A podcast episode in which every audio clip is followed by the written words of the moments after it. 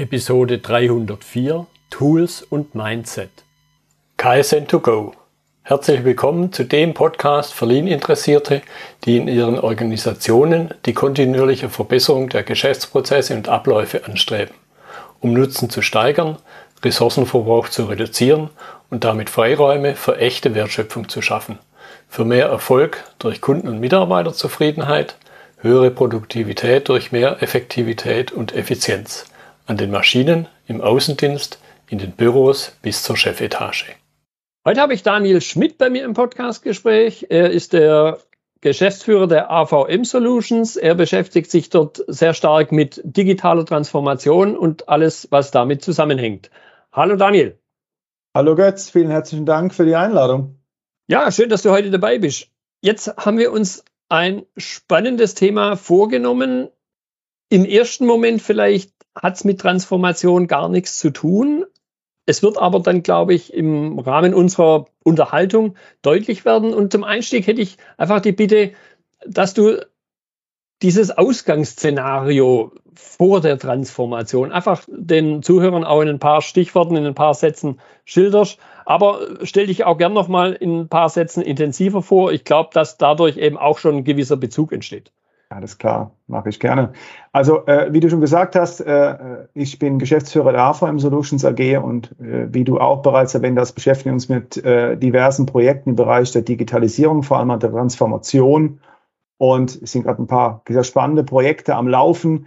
Äh, momentan ähm, sehr viel, sehr viele technische Projekte am Laufen. Wir sind im Bereich der Business Process Modellierung unterwegs, also BPM-Projekte, im Bereich der Prozessautomation, äh, so Stichwort digitale Assistenzsysteme, bauen aber auch, und da geht es jetzt auch hier in, in dem Vortrag oder in, ich sag mal, in deinem Interview auch drum, äh, sind sehr stark auch im Bereich kollaborativen Plattformen unterwegs, also bauen da kollaborative Plattformen auf, äh, in diese wir dann Prozesse integrieren, KVP-Prozesse, äh, Requirement Engineering und Testing oder auch normales Taskmanagement, um Teams optimal zu, zu organisieren und zu vernetzen und gerade in dem Prozess der kollaborativen Plattform werden wir nachher hören dann auch, wie, wie wichtig das ist, ähm, diese beiden äh, Dinge, Toolset und Mindset miteinander zu verbinden. Mhm.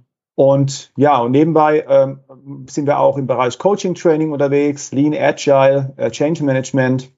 Ich habe das Glück, ein ähm, starkes Transformationsteam am Start zu haben mit zehn bis zwölf Experten aus den divers, diversen Bereichen. Äh, und ja, unser, unser gemeinsames Ziel ist es, dass wir, dass wir quasi ähm, Mensch, Maschine und Prozess in Unternehmen in Einklang bringen oder in anderen Worten gesagt, äh, das Ökosystem in Unternehmen einfach, einfach besser machen wollen gemeinsam. Mhm.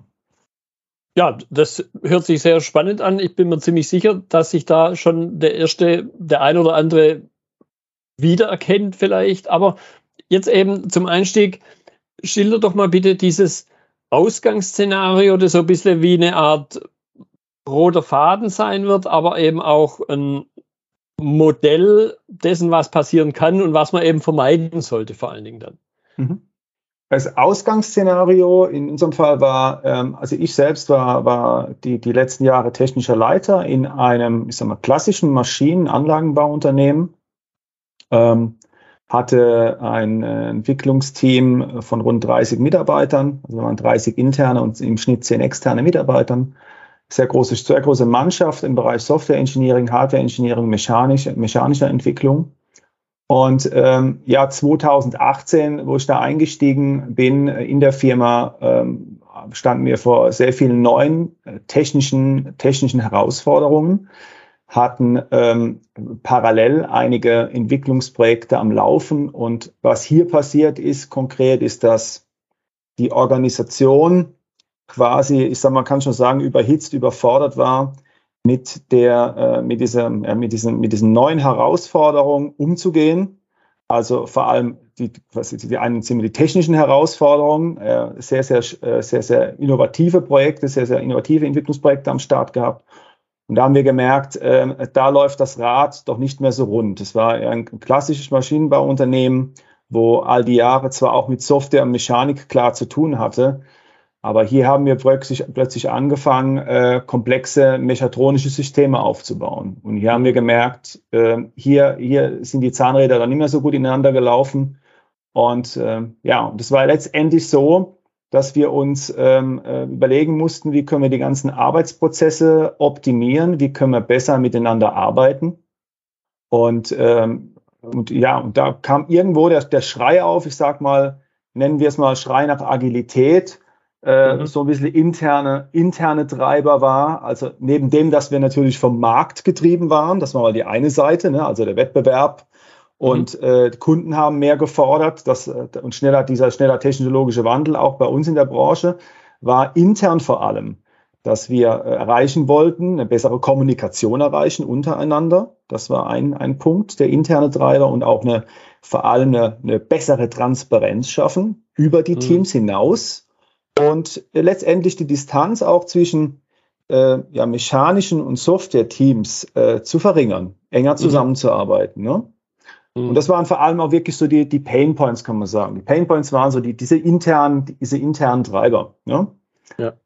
Okay, also wenn ich es jetzt mal mit meinen Worten zusammenfasse, es ist eine Dualität der Veränderung. Einerseits das, was der Markt an Produkt sehen möchte, an mhm. dort Entwicklung und dann aber eben gemerkt, so wie ich es vielleicht bisher mache, Mhm. In, in einem klassischen Maschinenbauunternehmen mit, und so kenne ich das selber auch, diesen schon manchmal relativ zementierten Säulen, Hardwareentwicklung, Softwareentwicklung, wo dann manchmal ein Altersunterschied besteht, manchmal spricht man andere Sprache in Anführungszeichen.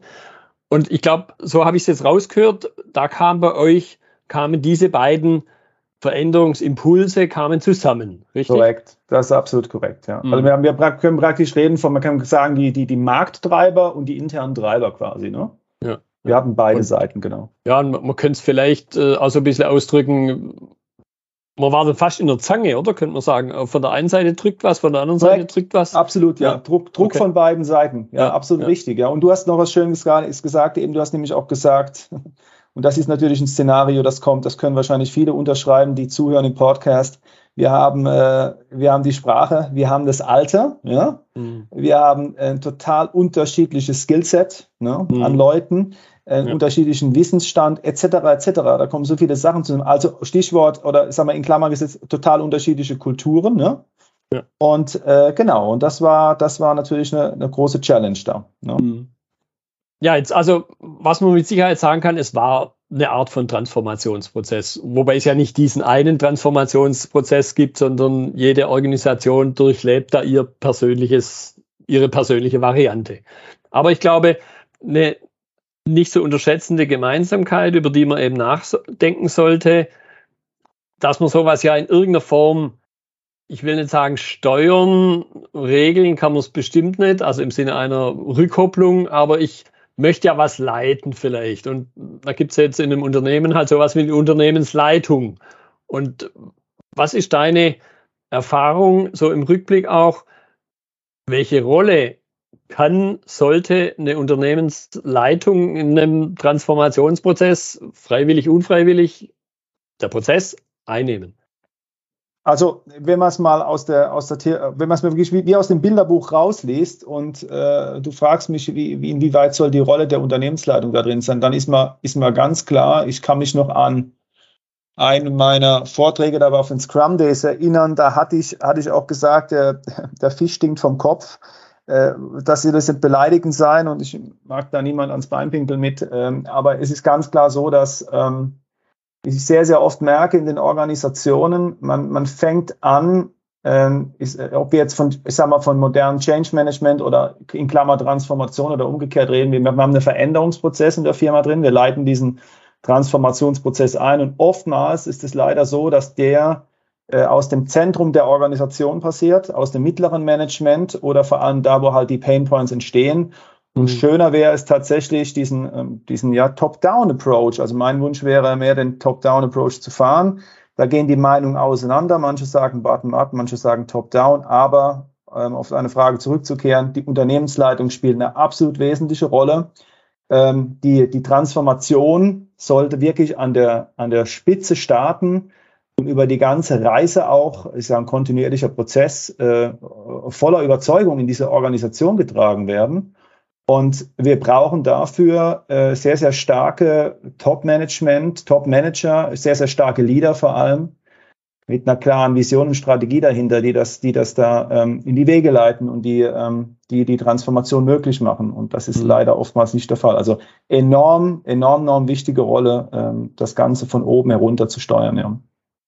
Ja, und ich höre auch raus, was mir durchaus im klassischen Lean-Kontext, möchte ich es mal nennen, immer wieder begegnet, so ein bisschen die, die mitschwingende, sicher nicht so wörtlich ausgedrückt, aber die mitschwingende Aussage, der Eindruck, so nach dem Motto, ich delegiere das mal, macht ihr mal Lean oder macht mhm. ihr mal Transformation. Ich glaube, mhm. das, mhm. so habe ich dich jetzt gerade verstanden auch, mhm. das wird nicht funktionieren. Nein, das, nein, das wird nicht funktionieren. Ja. Äh, es gibt ja da Meinungen, die sagen, wenn wir das von, von, äh, mit, vom mittleren Management aus oder nennen es von mir aus von Bottom-up machen, kann das auch funktionieren, indem wir dann irgendwann das Top-Management wie mitreißen, oder? Sie können gar nicht mehr anders. Ne? Mhm. Äh, da, das kann aber auch bedeuten, das Top-Management lässt die Hosen am Ende vom Tag runter. Und das will natürlich dann auch keiner. Also dann ist eher meist das Gegensteuern der Fall, dass die dann Dinge einfach stoppen, Veränderungsprozesse, weil es ihnen einfach nicht in den Kram passt. Und das sollte natürlich nicht der Fall sein. Das ist sehr, sehr mhm. schade, dass das, dass das passiert, ja. Übrigens ganz kurz noch nebenbei, äh, Götz, ähm, ja. was mir auch aufgefallen ist, also nicht nur bei Scrum, das ist auch bei anderen Veranstaltungen, immer dann, wenn, wir, wenn man bei Veranstaltungen ist, wo es eigentlich um Organisationsveränderung geht, Transformation und wir, wir wollen ja alle nur das eine, egal wie aus, aus dem Lean-Bereich, aus dem agilen Bereich kommen oder was für ein Bereich auch immer. Wir wollen doch in, in gut laufenden, äh, hocheffizienten Organisationen zum einen arbeiten und auf der anderen Seite, wo ganz tolle Leute drin arbeiten, wo wir als Menschen miteinander kollaborieren, sehr offen, sehr transparent. Äh, das kann ja wohl nur auch im Interesse des Top-Managements sein. Und ja. was zu beobachten ist auf diesen Veranstaltungen, äh, dass äh, meistens wir treffen mittleres Management noch an, wir, wir treffen irgendwelche Coaches und Trainer an, die wollen alle das Gleiche, die wollen die bessere Organisation. Und es ist dann schon verblüffend, äh, dass meist die Top-Manager bei diesen Veranstaltungen weniger präsent sind oder gar nicht präsent. Das ist immer wieder eine Frage. Ich frage mich immer wieder, warum das so ist. Ich frage mich auch, auf welchen Alternativveranstaltungen sind denn die da unterwegs. Mhm. Äh, schon sehr verwunderlich. Ne? Also ähm, es scheint, äh, es scheint doch, äh, der Schmerz scheint noch nicht groß genug zu sein. Und vielleicht kommt der Schmerz in den nächsten Jahren mit der, mit dem weiteren, äh, mit der weiteren Digitalisierung und der, der nächsten, äh, sagen wir, Industrie 4.5.0 äh, ja. Periode, äh, wo wir uns jetzt schon bereits schon drin empfinden und wo es dann weitergeht und dass dann vielleicht der Schmerz größer wird und dass dann auch sich das Top-Management letztendlich mehr bewegt. Mhm. Ja, das ist ein guter Punkt. Also ich kann dich da definitiv nur bestätigen, was die Präsenz auf solchen Veranstaltungen angeht. Und das möchte ich insofern noch ein bisschen vertiefen, was ist so dein Gedanke, dein Vorschlag, dein vielleicht auch Tipp, wen auch immer es betrifft und der das dann aufgreifen kann? Wie schaffe ich jetzt dieses, nennen wir es mal, richtige Bewusstsein bei einer Unternehmensleitung? So ein bisschen flapsig ausgedrückt, hey verdammt, das ist auch euer Job, da mitzulenken. Das ist, das ist enorm schwierig. Sehen wir, mal, sehen, wir es mal, sehen wir es mal realistisch. Wenn, wenn, wenn, du, wenn du mit den meisten, äh, wenn du an die Geschäftsführer rankommen möchtest letztendlich und dir irgendwie dein Ohr schaffen möchtest, äh, so, so schade wie es eigentlich ist, geht es meistens übers Zahlenwerk. Ne? Also mhm. äh, wenn, wenn wir sagen, jetzt aus dem, aus dem Lean-Kontext zum Beispiel auch raus, du kommst da hin und sagst, ich mache dir, die, ich mach dir den, den Laden besser und zwar nicht nur Produktion, weil Lean wird ja oftmals nur auf die Produktion runtergebrochen, sondern Lean im gesamtunternehmerischen Kontext. Äh, also wir machen auch die Abläufe in den, in, den, in den Büros besser und wir bringen die Menschen da zusammen. Weil wenn du so kommst und sagst, äh, ich, ich mache deine Organisation besser, wir bringen Menschen zusammen, so, aus so einem Ding, da zieht es natürlich nicht, sondern wenn du kommst und sagst, äh, wir reduzieren der Kosten, äh, wir ähm, aufgrund von, von, von Lean und anderen ähm, Verbesserungs- also Ver Verbesserungsmethoden schaffen wir es, dass du Kosten sparst, dass du schneller wirst, dass du besseren Output hast, die Qualität steigert mhm. und so weiter. Und, und, äh, und dann kommst du da, dann hast du Chancen reinzukommen, da was zu tun und dann mit, ganz sen hoher Sensibilität dann das, das, das, das, ich sag mal, in Klammer Mensch, äh, den Teil Mensch anzusprechen. Ja? Also neben all dem technischen Prozess und Methodik, ähm, wo wir meistens den Einstieg finden, dann rüberzukommen und dann den äh, wirklich langsam den, den ähm, Top-Manager auch klar zu machen, es geht nicht immer nur um Methodik und Technik und Toolset, es geht vor allem um das Mindset innerhalb deiner Firma. Mhm. Und äh, Mitarbeiter an höchster Stelle, das ist, äh, sie, sie bringen letztendlich die Produkte raus aus der Firma und dass das mehr ins Bewusstsein rückt wieder. Die, die, die, die Jahrzehnte der, äh, ich sag mal, der klassischen Organisationsführung, Unternehmensführung, die sind so langsam am Ende. Ne? Also mhm. ich hoffe, dass da äh, sehr, sehr bald das Bewusstsein kommt bei denen.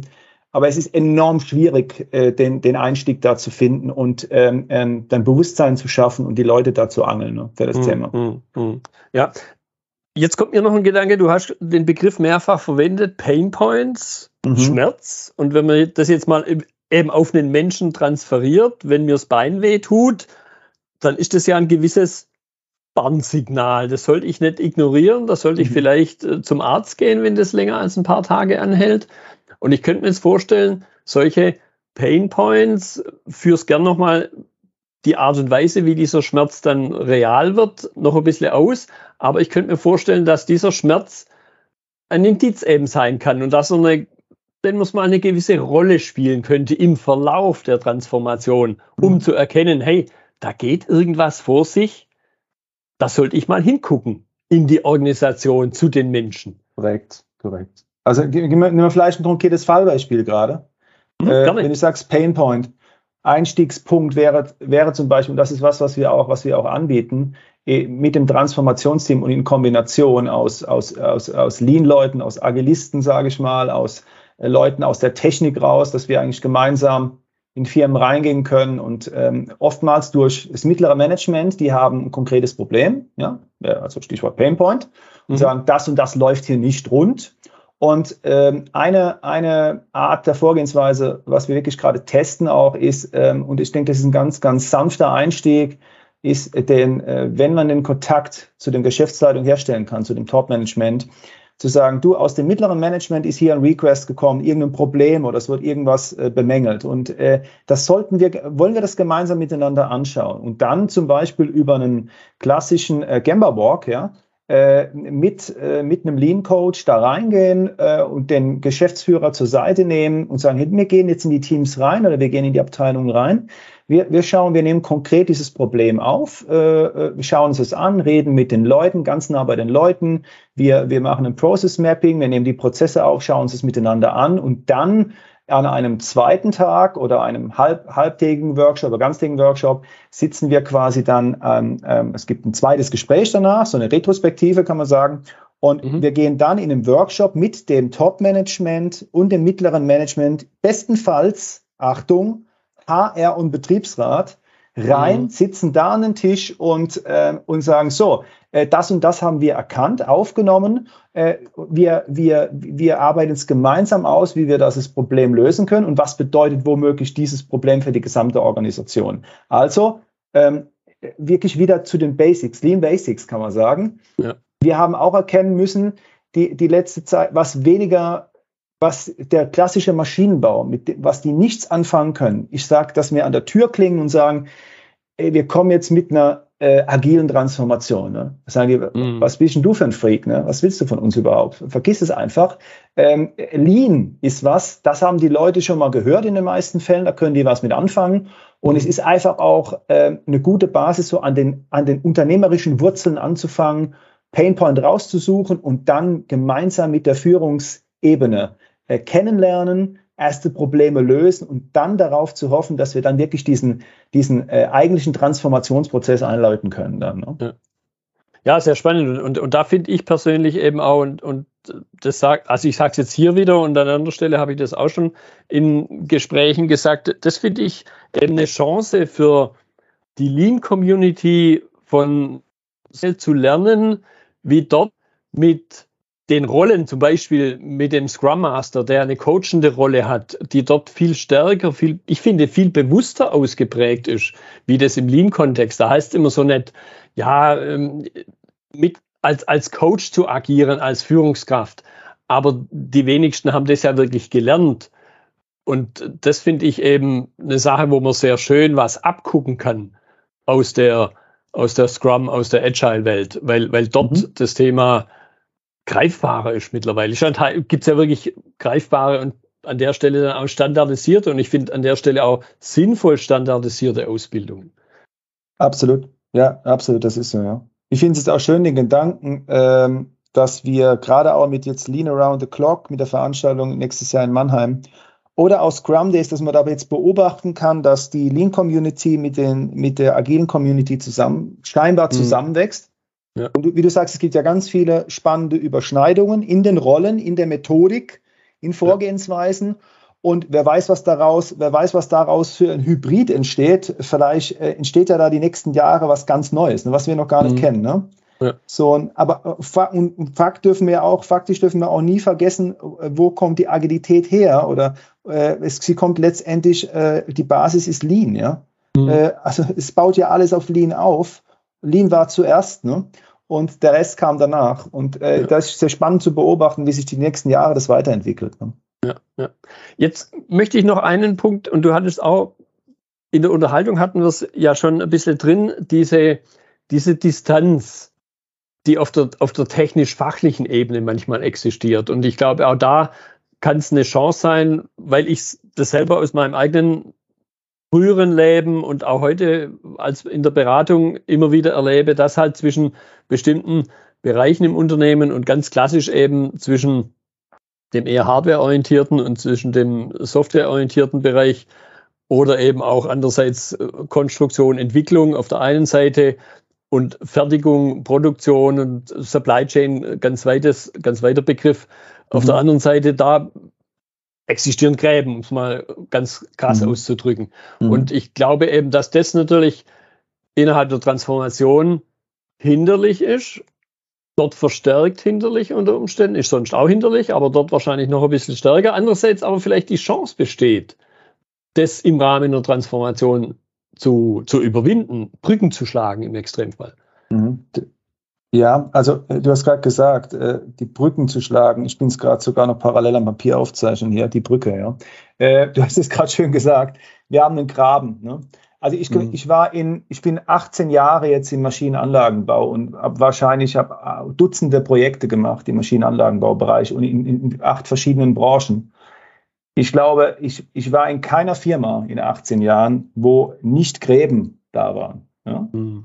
Und die gibt es überall in unterschiedlicher Ausprägung und es ist ein Muss, also es ist ein Muss, wenn wir ein Transformationsprojekt einleiten oder einen Ablauf, äh, ist eine Veränderung einleiten, wie auch immer die mir nennen, ob wir die äh, Lean, Agile, was auch immer, spielt erstmal keine Rolle. Was, was eines der, der wichtigsten Punkte ist wirklich, dass wir da am, an der Basis, am, am Mindset erstmal, am gemeinsamen Verständnis arbeiten. Ja? Mhm. Äh, und, und da die Leute, da die Leute zusammenbringen. Und es fängt ja mit den banalsten Sachen teilweise an, also banal ist es eben gar nicht.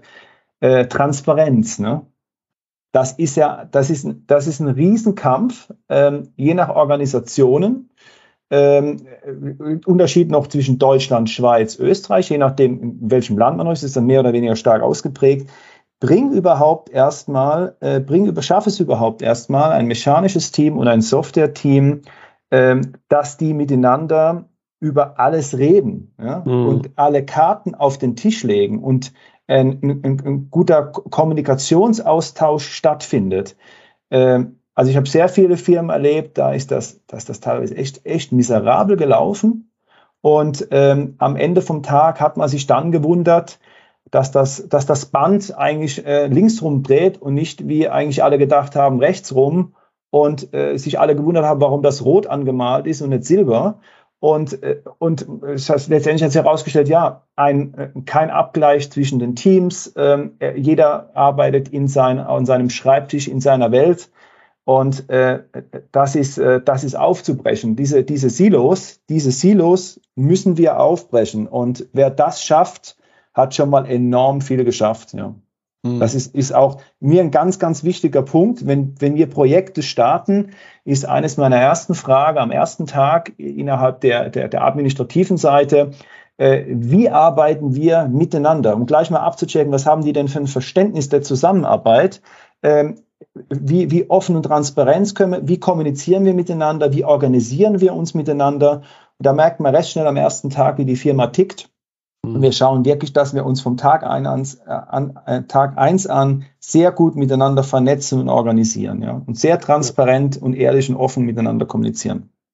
Ja, aber eben auch da, und so hatte ich es bei deinem Vortrag rausgehört, eben jetzt nicht auf der reinen Tool-Ebene, so nach dem Motto, wie wir es jetzt hier in dem Gespräch machen, da nutzt man halt Teams, mhm. sondern das, was dahinter steckt, dieses ja Transparenz auf der einen Seite, aber eben auch dieses einfach miteinander reden und jetzt unabhängig davon, welches Tool ich einsetze, ob ich sage, ich kommuniziere über E-Mail oder ich kommuniziere über Chat in Teams oder ich kommuniziere in der Kaffeeküche.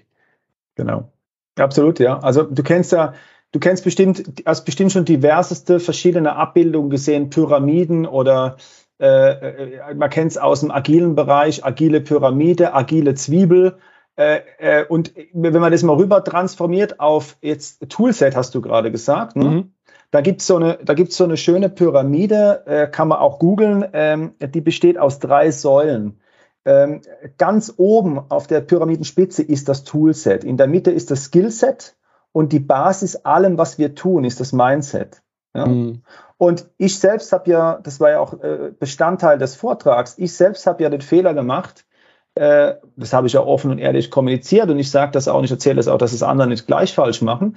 Ähm, ich habe ja genau den, das Problem gehabt, ich habe ja äh, die Leute überflutet mit dem Toolset. Ja? Ich habe ja gedacht, wir lösen, äh, wir lösen unsere Kommunikationsprobleme, indem wir ein agiles, in agilen Stack aufbauen, agiles Toolset, wo wir drüber kommunizieren können. Ich, ob das jetzt ein MS Teams oder was, in unserem Fall war es Atlassian, äh, Jira Confluence äh, und, und da habe ich das aufgeschaltet und gedacht, ja, jetzt, jetzt wird es erstmal besser. Ne? Und es ist natürlich mhm. äh, nicht besser geworden. Die Leute waren allein schon mal mit dem, mit dem Tool überfordert und haben mhm. den, den Sinn dahinter nicht verstanden. Und äh, das, war ein, das war ein Fehler, den ich Gott sei Dank noch geschafft habe zu korrigieren, aber auch nicht so schnell.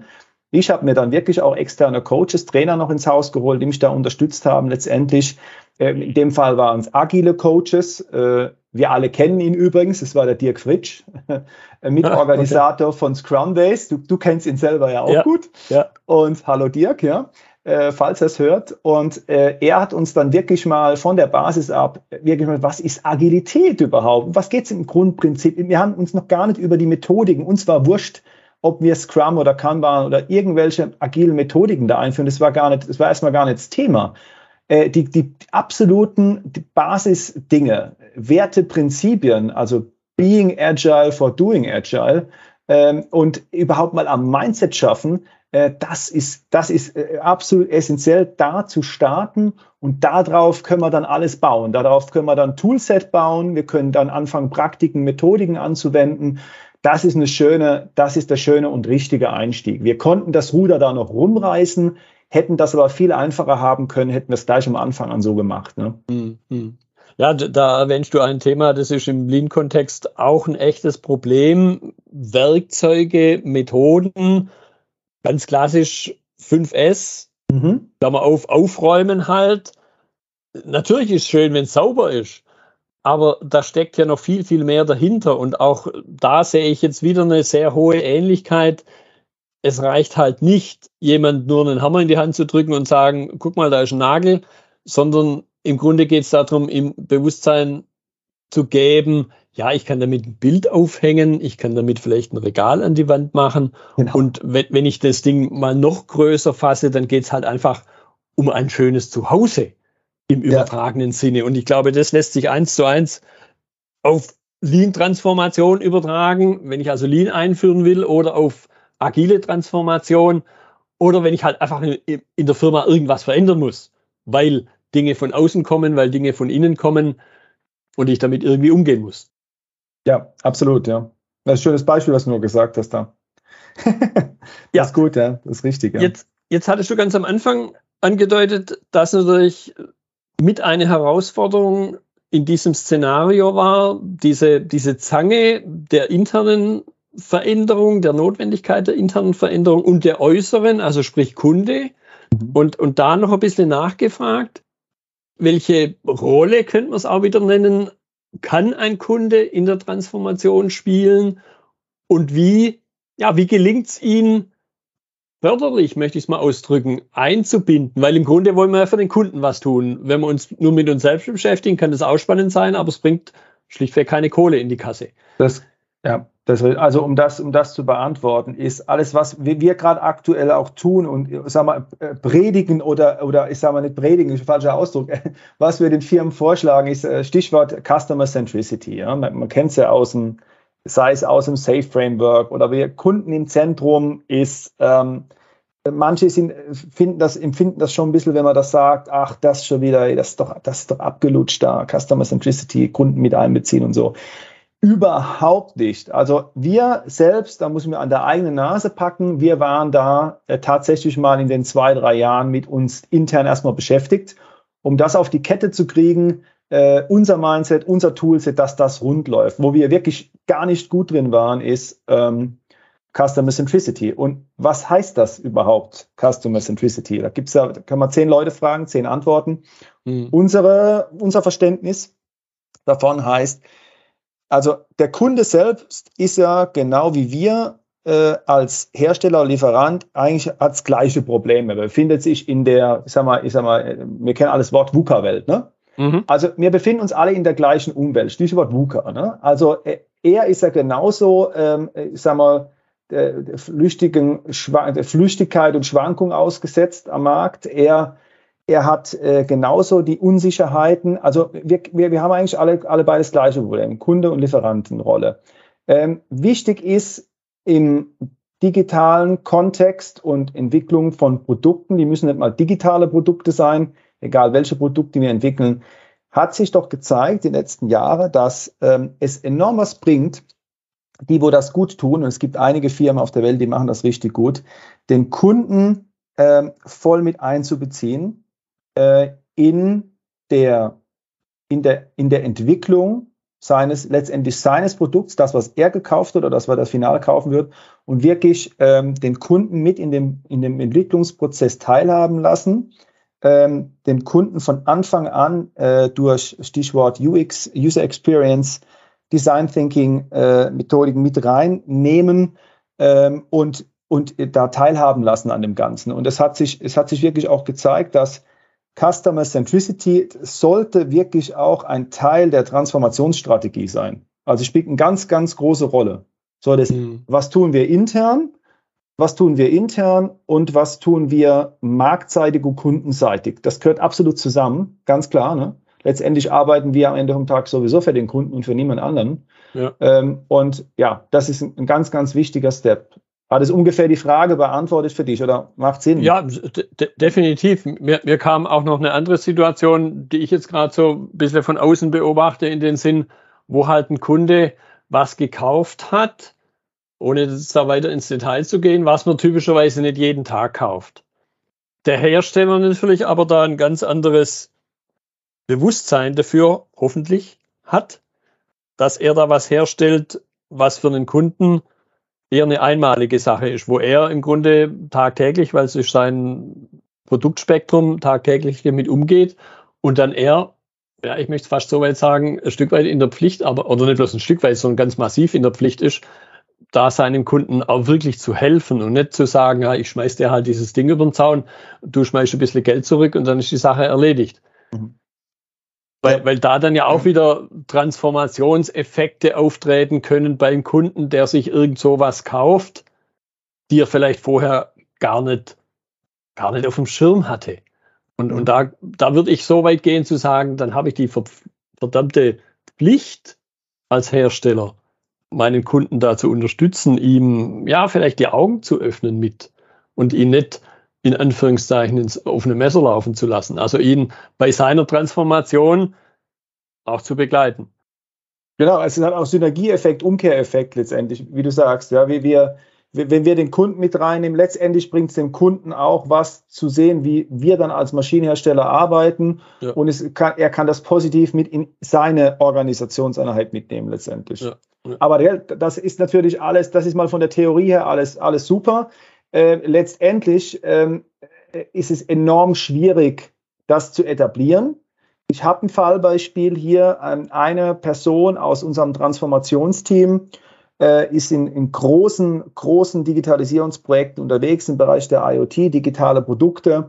Und da geht wirklich der Kunde her. Ich darf den Namen hier nicht nennen, aber ich sage, da geht der Kunde her. Das ist schön zu, zu sehen und zu beobachten. Diese, diese Entwicklungsteams, diese Softwareentwicklungsteams haben, ähm, die, da gibt es einen Produktmanager, da gibt es äh, da gibt's eine Product Owner Rolle, da ist der Verkauf involviert, da ist der Kundendienst äh, in jeder Iteration involviert und ganz wichtig, der Kunde ist involviert.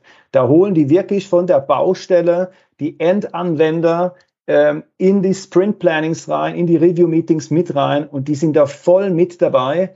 Und, ähm, das ist wirklich, ein, das ist ein geiler Fall. Der wurde mir gerade vor drei, vier Wochen, hat er mir das erzählt, wie die da arbeiten. Da gesagt, das ist ja ein Traum, ja. Also ähm, die, die klassischen Maschinenanlagenbauer, da gibt es noch sehr, sehr viele, die denken immer noch, heute noch, dass die ihre Kunden noch kennen. Ja? Und ich sage immer, äh, du, du, kennst den Kunden, äh, bist du dir sicher, dass du den Kunden noch kennst? Dein mhm. Kunde von heute ist nicht mehr der Kunde wie vor 20, 30 Jahren. Die Kunden haben sich auch massiv geändert. Es gibt neue Generationen, die nachwachsen. Ähm, die, dass ein Verkäufer äh, reinkommt und sagt, er hat mit dem Kunden XY gesprochen und der braucht jetzt dies und das und dann ist es gut, ähm, sorgt mit Sicherheit nicht immer für die absolute hundertprozentige Kundenzufriedenheit. Also wenn wir den Kunden mitnehmen in diesen Prozess von Anfang an, vor allem bei der neuen Produktentwicklung, dann kommt das mit Sicherheit ganz gut und vor allem auch für weitere andere Kunden der Branche. Ja, ich, also, ich glaube, weil, weil ich halt als Hersteller unheimlich viel auch lernen kann, was ich vielleicht selber nicht auf dem Schirm hatte, wie eine Sache plötzlich vielleicht auch anders genutzt wird, wie ich das anfänglich dachte. Ab, absolut, absolut. Und, und das in Verbund mit, ähm, das gute Setup ist wirklich, man hat äh, vom, zum Beginn der Entwicklung an, holt man sich einen vernünftigen äh, UX-Designer on board, äh, macht, baut vernünftige Workshops auf, Design Thinking Methode reinpacken, äh, UX, UX, UX Design Patterns oder Methodik, wirklich Interviews für den Kunden, äh, Prototypen aufbaut, wie man das aus dem Design Thinking raus auch kennt, ähm, und, und auch dann, äh, dann ist der Prozess nicht abgeschlossen und dann natürlich in der Umsetzung, in jeder Iterationsschleife immer wieder den Kunden dabei haben, abholen, bauen wir das Richtige, tun wir das Richtige und vor allem, viel wichtiger, äh, das sind wir fast schon wieder bei mir sagen, kannst du in dem Kontext genauso sagen, kein Waste generieren. Ne? Mhm. Also ja. Äh, es wird so viel Müll produziert im Maschinenanlagenbau, ähm, äh, da kann man, ähm, ich, ich möchte jetzt nicht die Lean-Zahl nehmen, wo man, ich glaube im Schnitt sagt man 20 bis 30 Prozent äh, ja. Müll produziert ja. in den Firmen. Kann ich, würde ich jetzt nicht eins zu eins übertragen auf den Maschinenbau, aber der Prozentsatz ist mit Sicherheit hoch. Äh, würde man ein, ein sauberes UX-Design, Requirement Engineering etablieren am Anfang an, hat man das Leben im weiteren Entwicklungsverlauf leichter und auch im Produkt Lifecycle Management und der Kunde ist zufrieden am Ende vom Tag. Ja, ich meine, es gibt da so einen netten Begriff, den habe ich mal in meinem früheren Leben kennengelernt, Happy Engineering. Das ist immer eine gewisse Gefahr. Wenn halt eine gewisse Distanz, eine zu große Distanz zu dem vorhanden ist, was ein Kunde wirklich braucht. Ja, genau. Also sind wir doch mal ehrlich, äh, Götz, wie, wie ist es in den Firmen? Hand aufs Herz. Die meisten Firmen im Maschinenanlagenbau wird entwickelt, was der Techniker für richtig hält. Ja? ja. So ist es. Also aus dem RD raus äh, weil es auch in den kleineren Firmen keine Rollen gibt wie ein Produktmanager. Ja? Mhm. Es gibt den Verkäufer und der kommt rein und sagt, ich brauche, mach mal. Ja? Und dann macht die Technik, macht dann. Ja? Und, und dann bauen die die eierlegende Wollmilchsau am Ende vom Tag. Mhm. Und der Kunde kriegt es so und denkt, ja gut, du bist ja halb glücklich, ja, nicht schlecht. Auch deshalb war das so teuer. Ne? Und, ja. und ja, und, und es ist ja gar eine andere Farbe, die wollte ich ja gar nicht. Also nochmal, richtig die Leute abholen, vernünftiges Anforderungsmanagement etablieren, richtigen Fragen stellen und dann, ähm, dann rollt am Ende vom Tag der, der Rubel und wir haben, wir haben glückliche Kunden. Ja, jetzt waren da schon ganz viele reflektive Aspekte, möchte ich es mal nennen, drin. Und, und so möchte ich es auch ein bisschen abschließen. Nochmal auf den, ja, in Anführungszeichen auf den Punkt gebracht, nochmal ein bisschen gebündelt. Was waren so deine Erkenntnisse beziehungsweise bezüglich Do's und Don'ts im Kontext eben Transformation, Tools und Mindset? Wirklich in, in kleinen, ich sag mal, in kleinen Schritten vorangehen. Also so, so, so Stichwort Inspect, Adapt. Wirklich, äh, ich bin da so, ich bin da so ein bisschen mit dem Vorschlaghammer rein, ne? Ja. Also, äh, und das, das war nicht gesund. Also äh, langsam der Sache annähern. Man kann praktisch, äh, sagen wir, da gibt es ja auch den Spruch, äh, think big, uh, start small, move fast, ja. Mhm. Äh, also wirklich mal gleich starten, aber die Geschwindigkeit aufrechterhalten und vor allem ganz wichtig ist so, wie du hast vorhin noch gesagt, gerade vor einer Viertelstunde, glaube ich, hast du gesagt, jede Organisation ist anders und es gibt, kein, es gibt ja kein Rezept für Transformation. Also äh, es gibt Organisationen wie Safe, die sagen, wenn man Safe Framework nimmt, ist alles gut. Bin ich jetzt anderer Meinung. Ich finde das cool, aber äh, nehm, lass uns das Best of aus einem Baukasten rausnehmen von Methodik, Praktik, Werten, Prinzipien und was passt auf die Organisation. Das müssen wir herausfinden und dann dafür wirklich einen, einen passenden Transformationsprozess definieren. Das ist so das ist ein ganz wichtiger Punkt, glaube ich. Ja? Also mhm. Best-of nutzen. Und ja. auch wirklich wichtig ist, sich rechtzeitig auch Unterstützung zu holen. Versucht, äh, viele versuchen das, und das habe ich ja am Anfang genauso versucht, ähm, in meinem kindlichen Leichtsinn. Äh, sag mal, ich habe meine Learnings gemacht. Ich, heute kann ich von den Learnings erzählen und äh, fangt an, rechtzeitig euch Unterstützung zu holen. Holt euch Coaches. Sp da spart er bestimmt an der falschen, äh, falschen Adresse, wenn ihr, wenn ihr nicht äh, ein paar Tage oder Wochen investieren könnt, um euch Leute on board zu holen, die euch da wirklich unterstützen können. Und ähm, ja, und letztendlich auch, dass wir, dass wir Dinge tun, die, die Mehrwert bringen am Ende vom Tag. Ne? Äh, das ist auch, auch ganz, ganz wichtig. Ne? Ja, Daniel, ich kann nur sagen, das war eine sehr, sehr spannende Unterhaltung. Ich habe wieder das finde ich überhaupt nicht traurig, äh, dass es, dass es sich immer wiederholt, diese Ähnlichkeit zwischen Lean, Agile, Scrum, die ich glaube viel, und, und auch das sage ich immer wieder, viel intensiver ist, wie man das vermeintlich wahrnimmt, wo es ja mhm. durchaus auch Tendenzen gibt, da irgendwie Abgrenzung zu schaffen, künstliche Abgrenzung zu schaffen, was ich persönlich sehr schade und völlig überflüssig finde. Deshalb, Daniel, ich danke dir für deine Zeit, für das interessante Gespräch. Danke dir vielmals, Götz. Hat mich gefreut. Das war die heutige Episode im Gespräch mit Daniel Schmidt zum Thema Tools versus Mindset. Notizen und Links zur Episode finden Sie auf meiner Website unter dem Stichwort 304. Wenn Ihnen die Folge gefallen hat, freue ich mich über Ihre Bewertung bei iTunes. Sie geben damit auch anderen Lean-Interessierten die Chance, den Podcast zu entdecken. Ich bin Götz Müller und das war KSN2Go. Vielen Dank fürs Zuhören und Ihr Interesse. Ich wünsche Ihnen eine gute Zeit bis zur nächsten Episode und denken Sie immer daran, bei allem, was Sie tun oder lassen, das Leben ist viel zu kurz, um es mit Verschwendung zu verbringen.